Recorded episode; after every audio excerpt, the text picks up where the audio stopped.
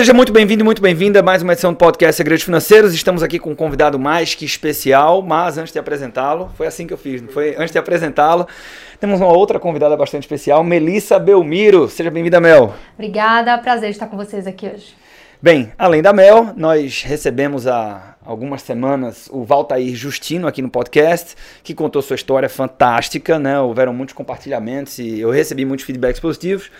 E hoje nós temos a honra e receber uh, mais um aluno da casa, mais um educador financeiro, militar e educador financeiro, Davidson Barbosa. Meu irmão, seja muito bem-vindo. Arthur, a honra é assim, é toda minha, né? Eu lembro que a primeira vez que eu fui para uma aula de, de educação financeira lá no CEDEP ainda, e pô, verdade, vi, verdade, eu vi lá, e cara, e assim, eu lembro que uma das chegadas foi num, num evento que vocês têm, que é o Happy Hour, e eu queria falar sobre educação financeira, eu fui, cheguei no Happy Hour, eu vi um evento gigantesco, cara, não tem como. E a saudade que não cabe, né? É, como eu falar de educação financeira e tem um cara no padrão aqui, eu tenho que colar nesse cara, e aí foi tudo, daí partiu, eu virei aluno e a gente tá entregando educação financeira aí nas redes sociais. É, cara, e, e, o teu o trabalho que você desempenha aqui é super importante, vamos falar sobre isso. Mas agora que você falou que eu lembrei que a gente se conheceu no Happy Hour, né? Você, você lembra qual foi, onde é que foi, qual foi a edição? Cara, foi no Happy Hour em Boa Viagem ali. Eu lembro que eu levei um cliente de alimento. Isso. Foi no hotel. Esqueci São, o nome agora. Marotel. Marotel. Marotel. Marotel. Foi lá mesmo. E aí eu cheguei lá, um evento Tava até o Guto Galamba, no, Galamba, no dia do Guto lá. Isso aí. Aí foi lá que eu. Assim, eu já, tenho, eu já queria falar sobre educação financeira, já falava, mas assim, não tinha referência para me agarrar e querer, de alguma forma, compartilhar também, ou replicar alguma coisa que fizesse sentido para enveredar para um lado e lá foi que, onde tudo começou o contato direto com a empreendedora. O, a, o primeiro treinamento que você fez nosso oficial foi o, o UCash. Foi o Ucash. O primeiro treinamento foi o Ucash. O engraçado é que a gente explica né, o porquê do Happy Hour lá no Ucash, né, é o, conceito de evento jardim. E uma coisa que a gente, ao longo do tempo, e até hoje, de vez em quando, a gente tem conversas assim, né? Porra, conhecendo o Happy Hour, você não consegue calcular o ROI de um evento como aquele. Porque não, os caminhos não são óbvios, né? Então, às vezes, a pessoa vai para o evento, aí porra, que legal, não, não conhecia essa galera, não conhecia o Arthur e tudo, e depois de um tempo acaba conectando e por vezes acaba até virando aluno, né? Então, quem for educador financeiro e souber o que é que significa evento jardim, fica a minha recomendação para fazer. E eu sei que você fez também. Eu fiz também, fiz mágica e tudo, enfim, né? Tem, tem muita história para contar. Bem, se você não é inscrito no nosso podcast, não sei qual a plataforma de streaming você está nos escutando, se inscreve aí no nosso podcast. Seja bem-vindo a esse papo que eu tenho certeza que vai ser muito enriquecedor.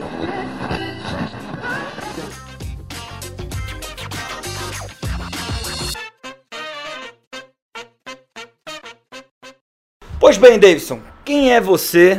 Né, vou fazer que nem o Thiago Salomão. Quem é o Davidson em 30 segundos? Né? Mas a gente aqui tem um pouco mais de tempo. É, como é que um, um, como é que você se tornou militar? Assim, se você já tinha algum tipo de familiaridade com a educação financeira? É, e, mas sobretudo, como é que um militar da FAB começa a falar de finanças? Né? De onde que veio essa conexão? Então, Arthur, é, eu não sou daqui de Recife, tá? Eu sou de Limoeiro, interior aqui de Pernambuco, 70, 80 quilômetros daqui. E meus pais vieram para cá com oportunidade melhor de, de trabalho, de emprego e tal. E eu vim, eu vim, a gente, eu tinha 12 anos que eu vim para Recife. E a minha primeira oportunidade foi entrar como recruta na Força Aérea, como soldado recruta, né? E lá eu lembro que eu ganhei 154 reais, era o meu primeiro salário lá. E o meu primeiro contato com o dinheiro vindo do meu trabalho foi lá. Foi na Força Aérea. E assim, tenho muito a agradecer à Força Aérea ainda, a gente vai contar mais dessa história. Mas assim, é, a vida enquanto nesse momento não era tão não era tão confortável né? Meus uhum. pais trabalham meu pai tem um carro que faz frete trabalha. Minha mãe acabou ajudando ela trabalhando na rua assim vendendo cachorro quente caldo de cana e tal. E foi daí que a gente teve o sustento e eu achei a oportunidade na FAB consegui entrar como recruta. E eu, eu ganhava 154 reais mas eu gastava mais de 80% do, do, do, do salário soldo. do soldo lá num, preparatório para sargento, que eu vi ali uma oportunidade de melhorar minha, minha condição de vida ali, né? podendo é, ganhar mais de alguma forma. E aí eu gastei, gastei não, investi né, boa parte do, da, do meu salário lá em conhecimento. E se for para deixar o primeiro aprendizado aqui nesse podcast, é, o, o investimento em conhecimento ele vai sempre gerar os melhores frutos, né? E foi daí de recruta e depois eu consegui passar para sargento na prova de sargento, fui para passar dois anos em São Paulo. Foi essa, esse começo aí que deu essa chegada. Né? Aí, aí, você ficou dois anos em São Paulo, depois conseguiu voltar para Recife, que eu sei que tem uma competição bem grande, né? A família da minha esposa é toda militar e, e não é tão simples você conseguir voltar para sua cidade. Então provavelmente você teve excelentes notas. E aí, aqui em Recife, que, cara, é, para quem não, não tem um olhar tão clínico, talvez pareça que não tem nada a ver com educação financeira, mas eu te perguntei isso nos bastidores e eu acho que tem sim. Você certamente tem uma visão de mundo diferente, mais apurada, por conta da experiência de 2016. Que experiência foi essa? Então, você falou aí sobre ah, o que é concorrido, né? Eu lembro que quando eu fiz o concurso, tinha um concurso para quem já era militar, quem já era cabo e tal, e tem um concurso para quem era fora, né? E eu, como soldado, eu concorria com, com o pessoal de fora. Uhum. E tinha 12 vagas para o Nordeste. Já, já era a quinta, você vê que eu estava fazendo a prova. Só em passar já foi assim uma, uma vitória grande, né? Mas de 2009 para cá me formei sargento, né? Voltei para Recife, consegui voltar para Recife. Mas em 2016 a gente foi para uma missão de paz no Haiti. Né? Um pelotão aqui da Força Aérea de Recife foi selecionado, a gente passou um treinamento no Exército, né? E foi cumprir a missão de paz lá no Haiti, né? No Haiti é um, um dos países mais pobres da América e o, Brasil entra com um apoio de tropa uhum. para manter a paz no país, para que outros órgãos consigam trabalhar. Órgãos de apoio humanitário, de apoio ao saneamento. É, tem países, é, vários, tem vários países lá trabalhando no Haiti, né? Para a reestruturação do país. Teve o terremoto que teve em 2012 lá.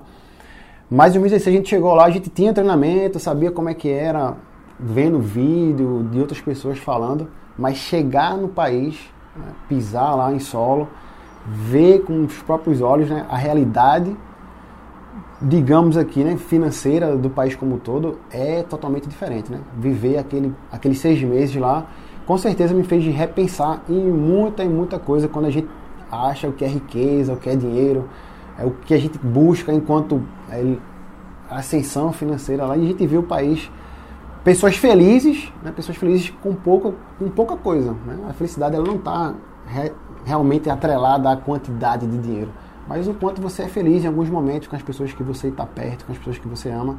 Eu acho que essa, esse período lá me fez repensar muito sobre é o que a gente busca em relação ao que o dinheiro pode comprar. Né? É, você comentou que 70% da população não tem acesso à energia elétrica, né? É, no período que a gente passou lá, 70% da população não tinha energia elétrica, o saneamento básico também lá é bastante precário, até então era, né? E assim, eu já fui no momento que a, a missão de paz já estava finalizando, né? Desde 2004, 2005, a ONU entrou, fez intervenção no país para ajudar o país que estava vivendo a guerra civil, né? Quando estava perto de acabar, teve o terremoto, um país já um país debilitado com um terremoto, então é, realmente precisa de muita ajuda lá, né? E esse momento de, de estar lá presente realmente fez é, fez repensar muito sobre finanças, sobre dinheiro, né? É, tem um. Agora a gente se, se assusta assim, mas eu lembro que quando eu fui. No final do ano passado eu fui estudar para carteira pessoal um pouco mais do setor de saneamento no Brasil e eu tomei um susto porque 40% da população brasileira, e esse número tem uma margem de erro aí que não vou lembrar no, no detalhe, mas 40% da população brasileira não tem acesso a saneamento básico. Assim, é um negócio também assustador e às vezes está distante da nossa realidade e a gente pensa que não, mas é, é, é crônico também no Brasil. Mas é claro que é, nós não temos um país ah, não se compara o nível de pobreza quanto o, o, que você trouxe aqui. E aí, Mel, é interessante essa história de que ser feliz e não associar isso a bens materiais. Né? Eu sei que tem um vídeo no teu canal do YouTube que você esclarece um pouco a questão do minimalismo, mas essas coisas se conectam de alguma forma do teu ponto de vista?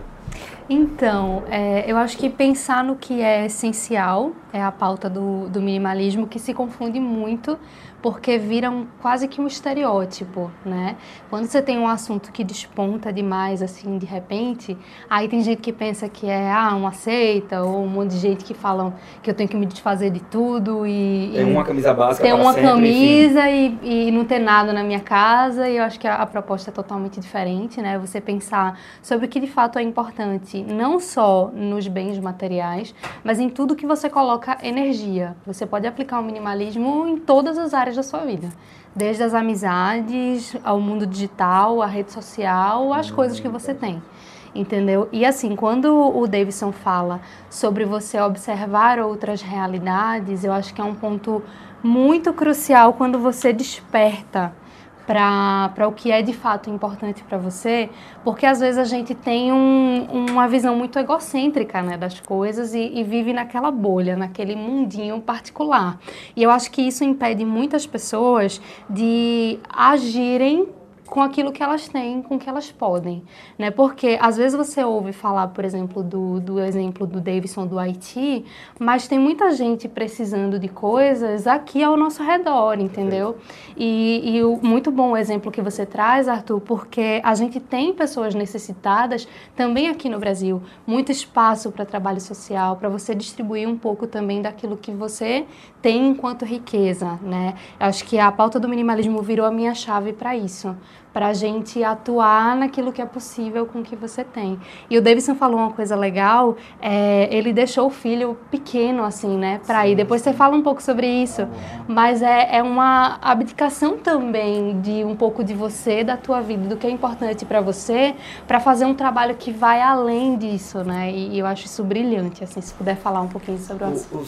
só, só, jogando para você, Davidson, o que, eu, o que eu gosto muito, e por isso que eu fiz essa conexão quando você falou da experiência da missão de paz, é porque eu acho que essa é uma das principais características de distinção do educador financeiro profissional quando comparado a outros agentes do mercado financeiro que ajudam outras pessoas. Aí você vai analista, planejador, é, até gestores, etc. Porque hoje em dia todo mundo é, é, é exigido é, pelo educacional um pouco. Né? Você, não, não existia esse movimento alguns anos atrás, que é o gestor né? O cara está à frente de um fundo falando no Twitter, falando no YouTube, no Instagram, educando as pessoas. Mas o educador financeiro, ele é o personagem que ele tem a consciência da importância de fazer o exercício empático, né? Que é se colocar no lugar do outro.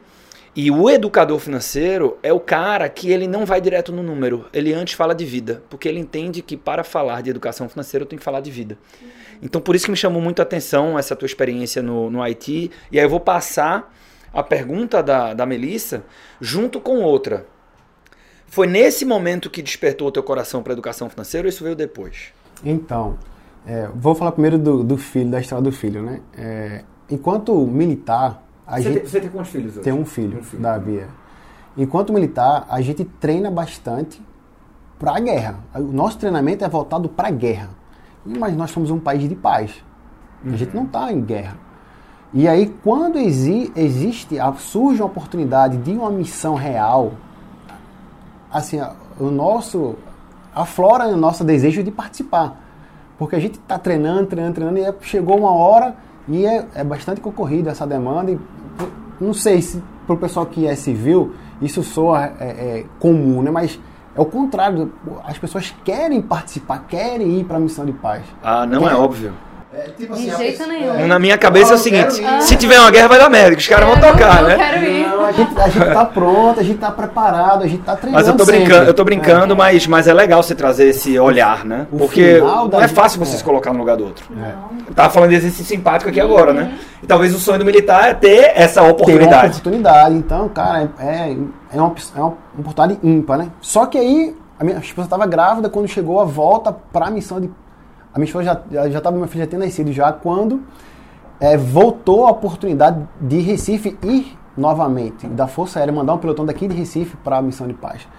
E aí entrou o dilema, eu falei, poxa, e agora? Meu filho tal, aquela, aquela oportunidade ali, vai, não vai? A gente decidiu em casa e deu certo, né? Então, o aniversário do meu filho foi em novembro e a gente embarcou em dezembro. É, a gente fez um ano de aniversário, né? Fez um aniversário de um ano. E em dezembro a gente embarcou para a missão de paz e passou seis meses fora lá, né? Mas enfim, né? Foi em prol da carreira, foi em prol do que a gente, do que a gente sempre quis, que sonha e a família estava junto, tá perto. Acredito que a família está perto em todos os momentos.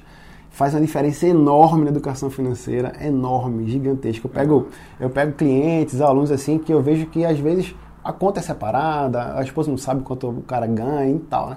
Eu falei, pô, tem que juntar mais isso aí, cara. Tem que chegar junto e compartilhar as informações, senão não, não, tá um remando pro lado, outro remando pro outro, o barco Nem que não seja vai... olhar com o mesmo olhar pro futuro, assim, olhar né? pro futuro.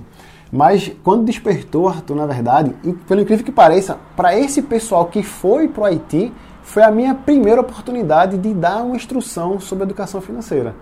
A gente. Hum, lá ou na volta? No, não, lá no trabalho.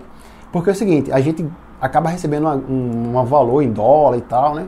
E, te, e, além de oficiais, soldados, sargentos, cabos, todo mundo vai para a missão, né? Uhum. E é por vez o soldado ali acaba ganhando menos, ou o sargento também acaba tendo que gerenciar melhor essa grana e vai entrar um fluxo de dinheiro que não, não era esperado, não estava na conta ali, né? E Uhum. como é que a gente ia se comportar com essa grana?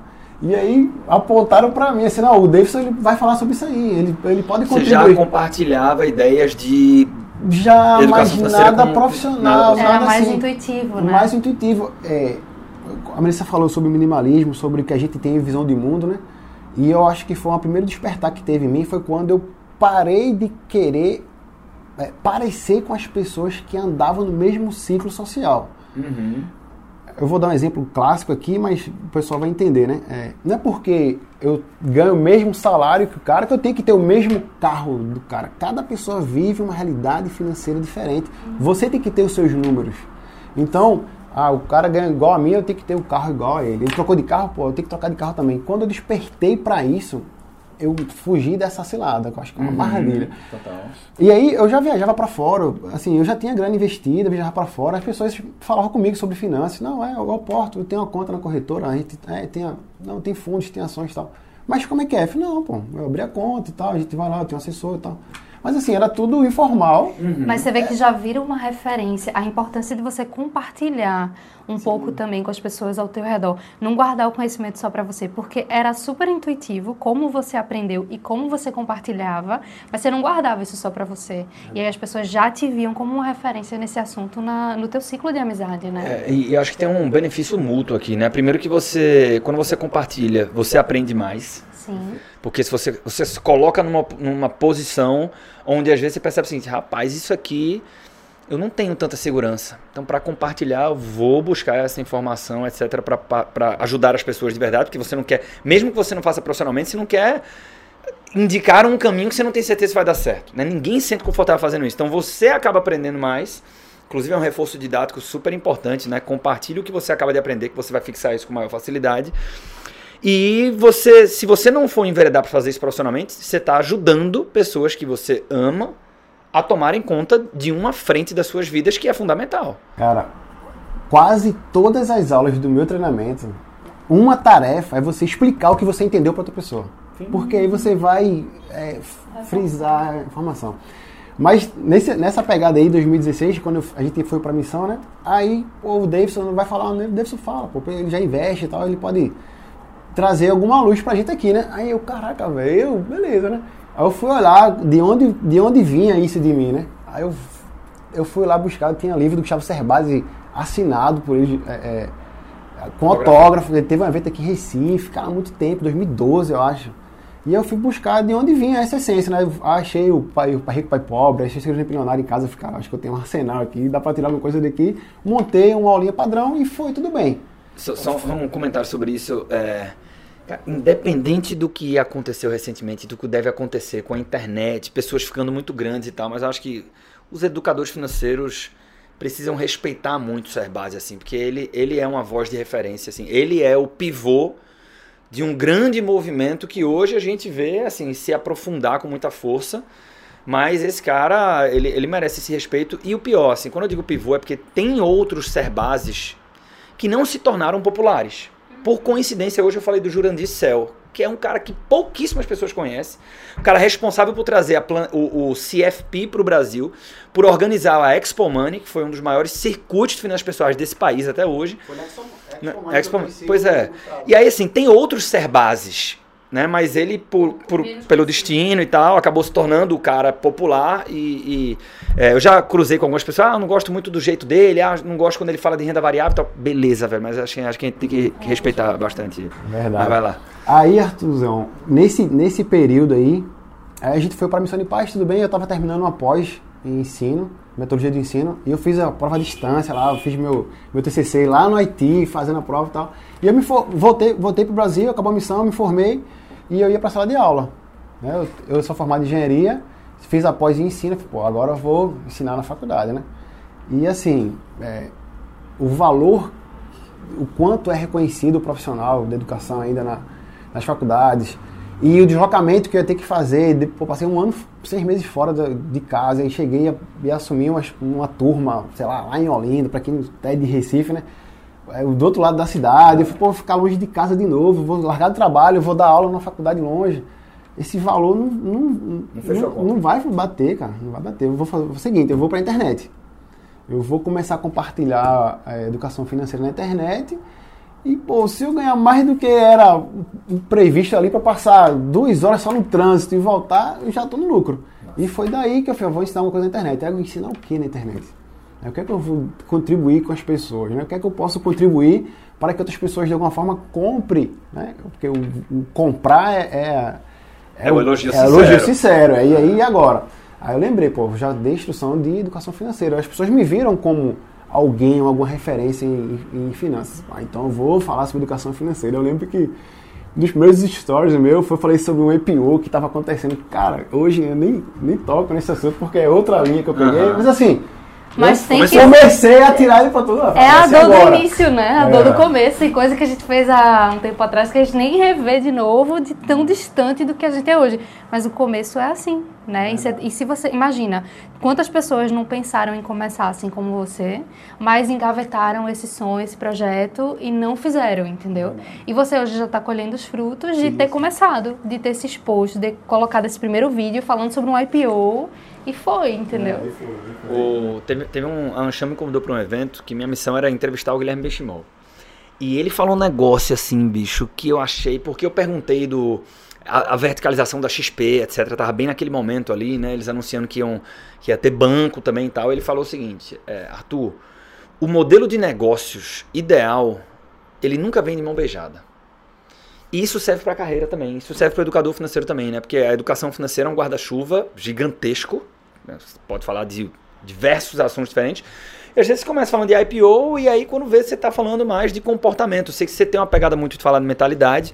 E eu queria saber o que é que é o conceito do pré-rico. Então. Qual é a história do pré-rico? Vamos lá, né? Deixa eu fechar essa, essa lógica aí, né? Eu falando de IPO não tinha nada a ver hoje. Hoje eu não compartilho muito essa pegada, né?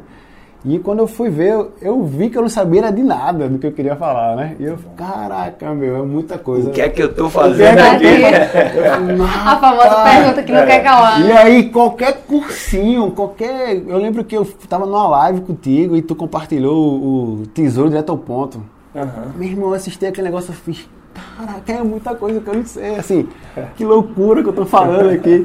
Mas enfim, né? Aí eu, pô, meu irmão, vou voltar pro banco de, da escola, vou ter que estudar, né? E eu lembro que quando eu comprei o cash, uma das promessas, é, eu fui até cobrado por alguém aqui de Aprender Dinheiro, de colocar o certificado lá no Instagram. Eu falei, não, cara, tem que ter uma solenidade, tem que ter um evento, porque quando eu comprei o cash, é, eu não queria ser alguém, eu não queria ser certificado, eu queria contribuir.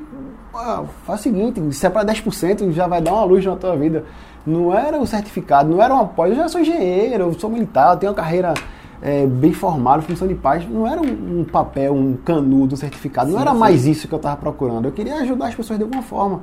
E aí eu, a, conexão que fez com o Encast foi justamente você, ó. Tem tanto educador financeiro aí que não tem nem certificado. Não é essa isso que vai impedir de você começar. Pô, ah, é essa aqui, vai. Então, tô dentro e tal. Tanto que eu vou colocar hoje, depois do evento de hoje, né? O, o arroba que massa, que massa, tem, que, que, massa, que tem que ter essa unidade, não adianta, né? Eu uso. É. Eu também. Não, eu vou usar a partir de hoje, tá oficializado já, né? É, então foi dessa, dessa, dessa lógica aí. Mas o pré-rico, Arthur, é o seguinte, né? É, um dos caras que me fez é, das caras também né, foi o, o, primo rico, né? É, tenho certeza também que hoje ele é uma referência, não, não tem para onde a gente é, eu ignorar. acho que o primo hoje, acabou de falar de Serbase, para mim o, o Serbase é a voz da educação financeira, mas o primo é a maior referência. Você, você olha para os números, não tem jeito, é o cara que mais alcança e que provavelmente contribui mais para sensibilizar a população. né? o tanto que cada um educa, aí você entra numa seara de discussão que é bem delicada. Mas assim, a, a, os números deles são maiores. É como se fosse uma nova geração, né? Sim. Tem o precursor e a nova geração. Exato, é isso aí. Mas eu lembro que é o seguinte, ó, em 2012, 2013, mesmo depois de sargento, eu nunca quis, nunca me vi na zona de conforto. Eu sempre estava fazendo alguma coisa, cara, eu vendia perfume, vendia material, é, shake para emagrecimento, vitaminas e tal, eu vendia roupa, eu tenho, uma, eu tenho até uma marca de camisa UV, solar. Eu sempre estava fazendo alguma coisa. E eu me, eu me vi parado num tempo assim, é, meio sem nada, e um amigo fez, cara, assiste essa live aqui, cara. Esse cara aí sabe falar sobre finanças. Aí eu, beleza, eu fui assistir a live, né? Aí eu fiz, não acredito que o cara tá ganhando dinheiro ensinando isso. Porque assim, o primeiro cara que vê, o primeiro cara que vê assim faz. Não, o cara tá ensinando hábito, pô. Não, ele tá ensinando é comportamento. Eu fiz, não, não tem essa linha também. Tem, tem, né? Eu falei, pá, então, aí eu, de vários é, desafios que ele fez lá, eu montei, tem um caderno em casa escrito lá.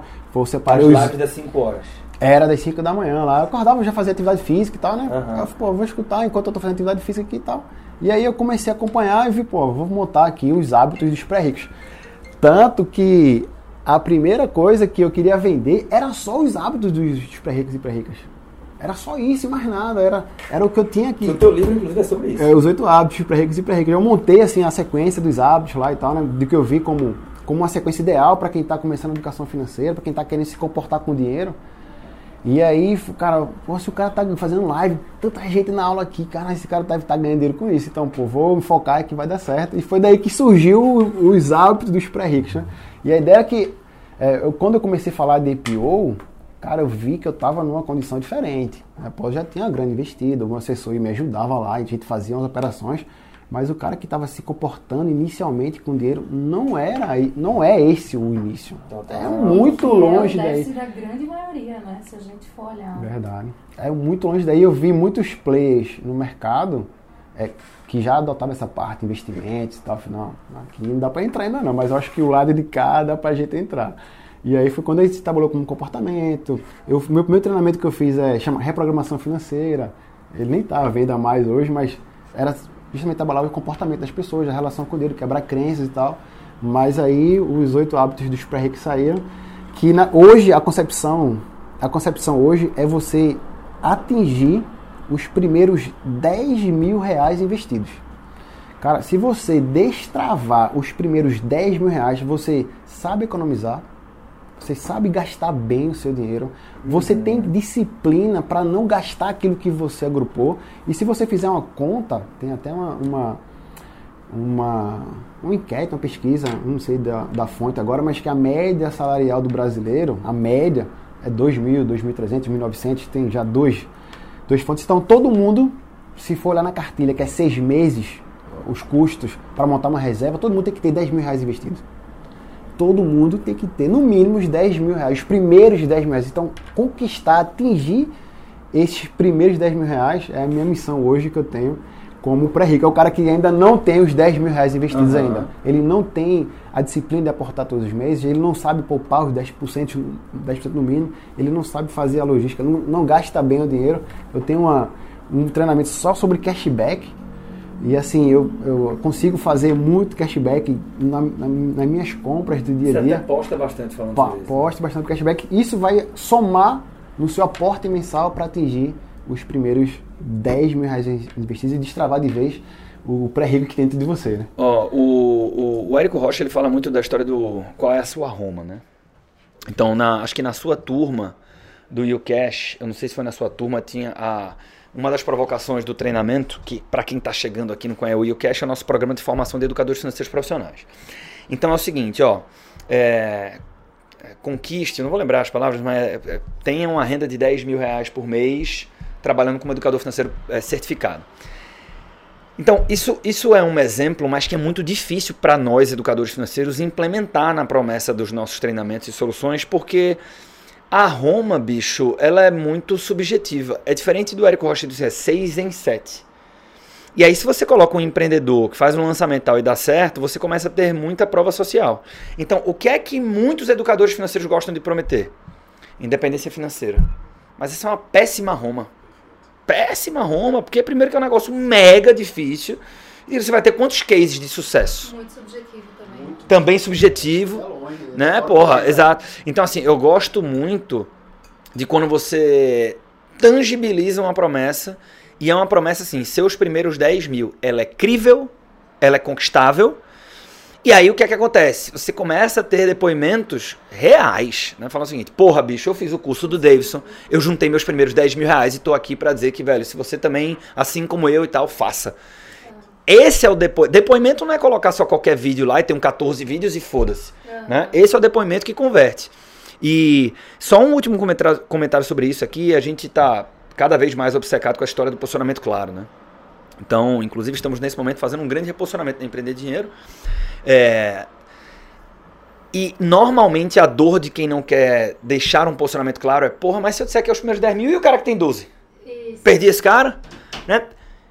A gente não vai sempre perder esse cara, mas se perder, tudo bem. Porque, porra, se eu consigo entregar, né? agora falando do ponto de vista mais como negócio, se eu consigo vender para todo mundo que ainda não tem 10 mil, eu tenho uma, o patrimônio de Jeff Bezos, porra. E esse é o nicho dele, são as pessoas com quem ele vai é. falar, né? Isso.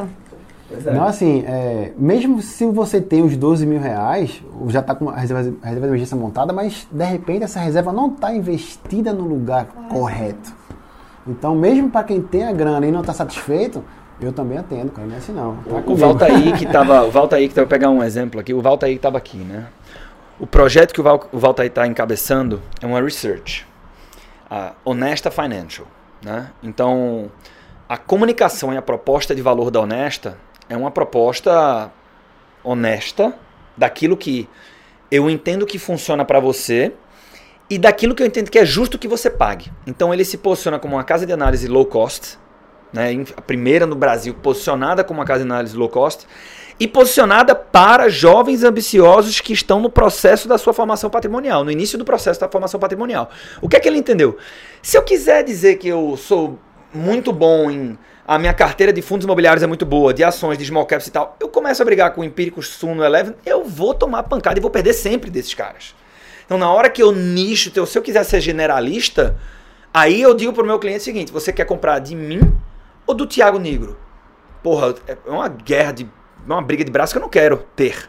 Agora você diz o seguinte, cara, eu sou o cara, eu sou a ponte que vai te levar os teus primeiros 10 mil.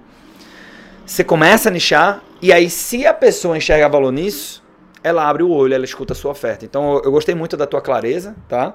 Uh, gosto desse processo de pré-rico, porque tem um, tem, um, tem um processo imaginativo aqui que a Melissa usa muito quando usa o Apolo, né? Assim, você vai alcançar um milhão em, às vezes o cara está muito distante. Mas esse processo imaginativo deu conta que você vai ter se você fizer isso. Então, pô, eu não sou rico ainda, mas eu já sou pré-rico, né? É o, a gente pensa que não, mas embalagem muda muito a percepção das coisas. Carro seminovo é muito mais legal do que carro usado. Né? E, e assim, e, e, assim por diante. Deixa eu, deixa eu, deixa eu fechar aqui, Arthur. É, mesmo tendo assim essa, essa concepção hoje que eu apresentei aqui para vocês, mas cara, isso demorou muito, mas muito. Acho que o último, acho que foi, acho que foi o segundo lançamento que eu fiz esse ano que eu puxei mais para essa proposta, que eu consegui ver o meu método, que é que eu escutei o podcast inclusive, né? cara, tá faltando, tem que montar tem uma que... peça aqui para montar, cara, para atingir os 10 mil reais. É esse, esse, esse, esse. E aí surgiu realmente é, o cara dos primeiros 10 mil reais. É, eu sou o cara dos primeiros 10 mil reais e acabou. Mas não era assim, não era, mas não era. Eu já tentei vender com as promessas ainda muito abertas, né? Você, você fala, pô, se conecta muito com... Também o caminho do aprendizado, né? Isso, é normal. Isso, isso. A gente, para chegar no modelo do UCAS de hoje, no modelo Nossa, da CFD... quando você entrou era mato, era stores. é. Mas era ruim de verdade. Né? Inclusive, Davidson acreditou na gente lá no início, a né? A gente tem um negócio que eu, eu... A primeira pessoa que eu vi verbalizar isso foi o Vitor Damasio, que ele disse assim, aqui na minha empresa... Vitor Damasio é um cara que fala de marketing digital, vai. E ele diz assim: aqui a gente tem uma, uma regra que é honre os primeiros. E aí eu disse assim: porra, a gente tem isso também. Eu só não tinha isso é, transcrito, né? Mas é o seguinte: o cara que confiou em mim, sempre que eu falo, a gente tem o costume de fazer um pré-lançamento aqui. Então, definimos quem vai lançar algum produto. Se vamos fazer um pré-lançamento, então não fazemos para tudo, mas já fizemos várias vezes aqui na história. Inclusive, estamos fazendo agora para Tech Finance. Então, o cara que faz uma adesão antecipada quando a coisa não está 100% pronta, se ele confiou em mim, eu, esse cara vai ter alguma, algum benefício que é a nossa retribuição pelo depósito de confiança nele. Né? E você foi um cara que entrou no UCash quando o UCash tinha um formato muito distante do formato de hoje. Eu tenho, eu tenho uma pergunta para te fazer, Davidson, que é o seguinte. Por mais que a gente esteja agora deixando esse nosso. fazendo esse reposicionamento e falando cada vez mais para contribuir para a indústria de educadores e consultores financeiros no Brasil, é, o nosso conteúdo ele sempre teve algumas verticais tratando sobre isso. O próprio UCash é um, um, produto para, declaradamente para educadores financeiros que já tem um pouco mais de dois anos. E aí você fez um comentário aqui que não passou despercebido, que foi o seguinte. É, porra, eu escutei lá no podcast sobre a importância do método e disse, ah, mas... Só, só, um, vou, vou, abrir um parênteses rápido também. O que você falou é prova do que o Ben Shimol falou. E que o que ele falou serve para também para as nossas carreiras, né? Ou seja, o modelo de negócio, o posicionamento ideal, ele não vem de graça. Você testou muita coisa, mas aqueles testes foram importantes para você chegar no cara dos primeiros 10 mil. Fecha parênteses aí a minha pergunta. É, e é uma pergunta genuína. O quanto que, por exemplo, o podcast Segredos Financeiros ah, ajudou o Davidson, educador financeiro. Né? Assim, o Arthur, muito pouco. Ajudou, não, não, ajudou porra nenhuma, foi só esse episódio. Ou então não, tiveram, houveram insights ao longo do tempo. Por que, que eu estou perguntando isso? Quando a gente falou de método, nós não estávamos posicionados como uma aceleradora de educadores financeiros, né? É, mas eu, eu, eu sempre. Essa, essa nossa, esse nosso reposicionamento, para mim, está sendo muito confortável, porque eu disse assim, porra, a gente é esse case, né? A gente, a gente é do, eu já cruzei com pessoas hoje que falam para educadores financeiros que já disseram em lives que falam porque enxergaram uma oportunidade. A gente não enxergou a oportunidade. Eu faço educação financeira há 10 anos. Então nós somos educadores financeiros e a, a, provocação veio do próprio mercado. Porra, vocês entendem de negócio, de distribuição, de marketing, de vendas, persuasão, oratória e tal, e porra, o educador financeiro precisa dessas competências também. Então a pergunta é genuína, assim, houveram outros episódios do podcast que te ajudaram nessa jornada ou não? E aí eu vou juntar isso com... É, por que você entrou no YouCash? Então, é, hoje eu, eu, posso ser, assim, é, suspeito para falar, né? Porque depois que você passa pelo YouCash você acaba tendo outra visão de como as coisas estão acontecendo. Então hoje quando eu vejo alguém fazendo uma live, um negócio, eu tento identificar quais são os pontos que eu devo melhorar, que eu já passei pelo conteúdo do Cash. O cara tá ele esqueceu de falar isso, ó, não, não, não acorou e tal. Então, uhum. a minha visão hoje, ao ouvir ou assistir alguma coisa, é sempre por trás do vendedor. Como é que esse cara está se comportando para chegar ao final, né?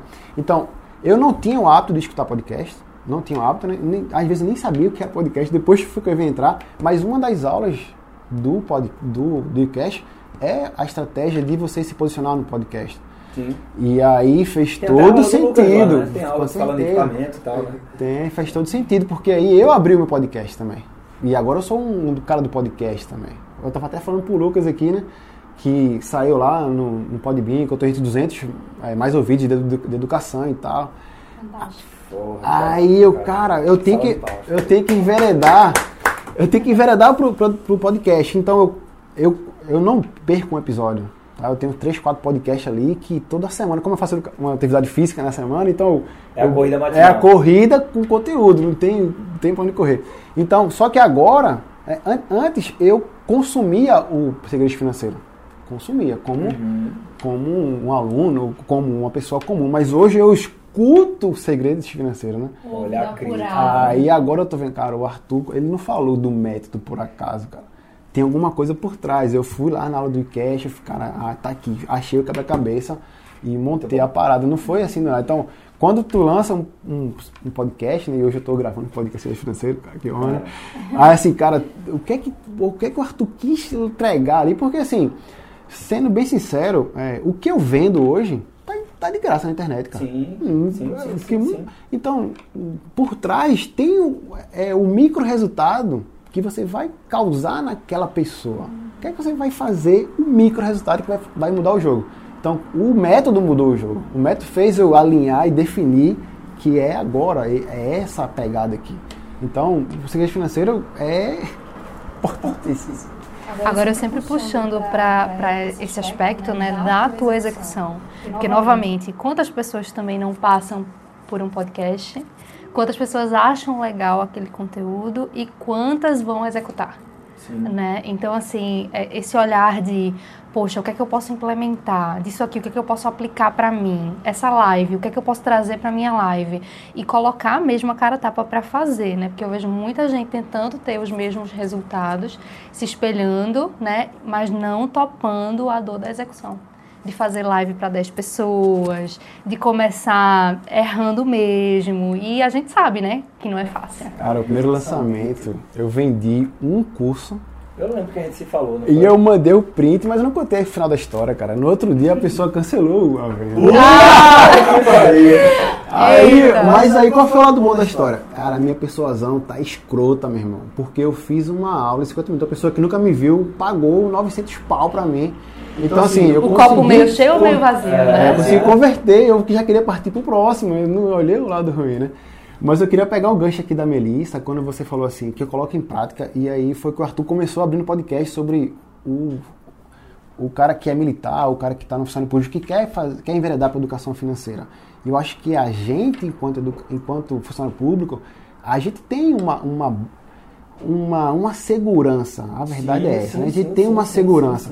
Então, eu lançar o podcast ou não e dar errado, cara, eu tô com a segurança lá. Se eu lançar a live der errado, se eu lançar o curso der errado, a gente tem a segurança. Então, eu não vejo o, cara que quer env- enveredar a educação financeira e ele é funcionário público, ele é militar.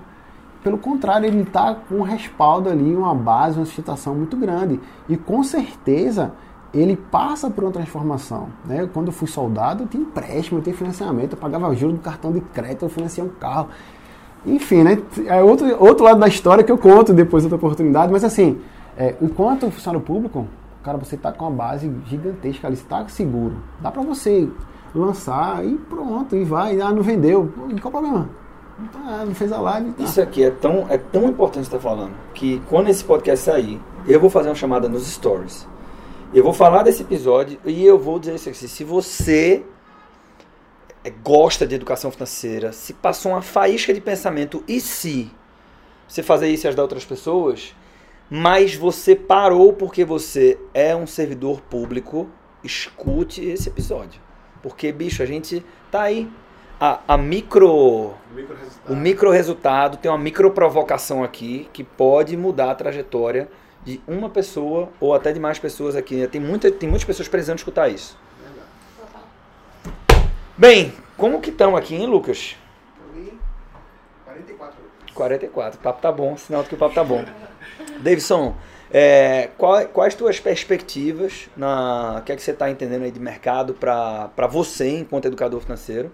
É, só um comentário sobre essa história ontem de ser militar e por ter, ter uma permissividade maior para errar, talvez. Ninguém quer errar, mas você pô, comporta isso com, por ter maior segurança. Ainda tem outra história, né? Não tem jeito. Se a gente for sentar num- numa mesa e tiverem dois militares que querem aprender educação financeira, a, a similaridade joga muito forte. Então é muito mais fácil você conectar com eles do que eu, do que a Melissa. Fim, né? Então ah, tem espaço para todo mundo. Mas eu, eu queria, cara, agradecer a tua presença. É, Melissa Belmiro, você sempre entregando brilho para o nosso podcast Segredos Financeiros. É, mas, bem, vou deixar, se você quiser trazer uma palavra final, tá, Mel? E por enquanto você traz, Davidson, eu queria que é, você trouxesse uma palavra final, mas também que você dividisse dentro dessa tua fala conosco é, o que é que você enxerga para o Davidson Barbosa enquanto educador financeiro nos próximos anos. Primeiro, primeiras damas. Então, galera, eu quero agradecer o convite. É sempre uma surpresa muito boa, eu aprendo muito, né? Tanto, tanto quanto eu falo aqui. E essas histórias que, que trazem outras perspectivas é sempre bom, né? Relembrar. Essa questão do, do IT mexe muito comigo, falar de trabalho social mexe muito comigo também. É, trabalhar com educação financeira mexe comigo. E eu acho que a gente ter esse brilho no olho quando você ministra algum trabalho, quando você faz alguma coisa, faz toda a diferença. Né? E eu acho que a mensagem final é não se acomode pela questão da segurança, mas use essa segurança ao teu favor, né, para você executar aí os teus sonhos, projetos, o que você quiser fazer. Quem não te segue nas redes sociais, seu Instagram, como é? Arroba melissa.belmiro, conteúdo para educadores financeiros, consultores, tem um monte de conteúdo lá. Segue lá que você não vai se arrepender. Quer dizer, se você não seguir, você vai se arrepender profundamente. Fala. Arthur, eu sei que já está na parte final, mas eu vou, eu vou fazer uma, um apelo aqui ainda, né? É, cara, não tem mais volta, né? Sabe aquela história de você queimar as pontes e tal? A gente tá nessa pegada aí, né? desde 2016, quando eu tive meu primeiro convite de compartilhar oficialmente, né? Porque até então, beleza, eu investi e tal, mas e aí? E agora? Vai lá e, e compartilha alguma coisa, né? E aí despertou em mim e eu vi a oportunidade que tem, né? O brasileiro, infelizmente, esse lado ruim, mas felizmente para quem está entrando na área de educação financeira, tem muito a compartilhar, tem muita gente para sair da dívida, para começar a investir. E assim não tem mais volta porque é o seguinte, é, eu estou encarando isso como um negócio de verdade, profissional, né? É, eu não coloquei em prática só o podcast, eu coloquei em prática o livro mais vendido na Amazon, Isso. Os Oito Hábitos. Eu tenho, eu tenho um livro que foi lançado no meu aniversário ano passado, que foi o livro mais vendido na Amazon em finanças, né? E assim... Tá lá, tem uma, é, não lembro qual é a aula, mas ela tá lá no YouCast. É, então assim, eu, eu, coloco em prática, eu sei, é, não tem mais volta. Minha esposa, Arthurzão, ela trabalhava na, na energia aqui. Sim. E assim, às vezes ela ganhava até mais que eu, no, no quesito PL e tal.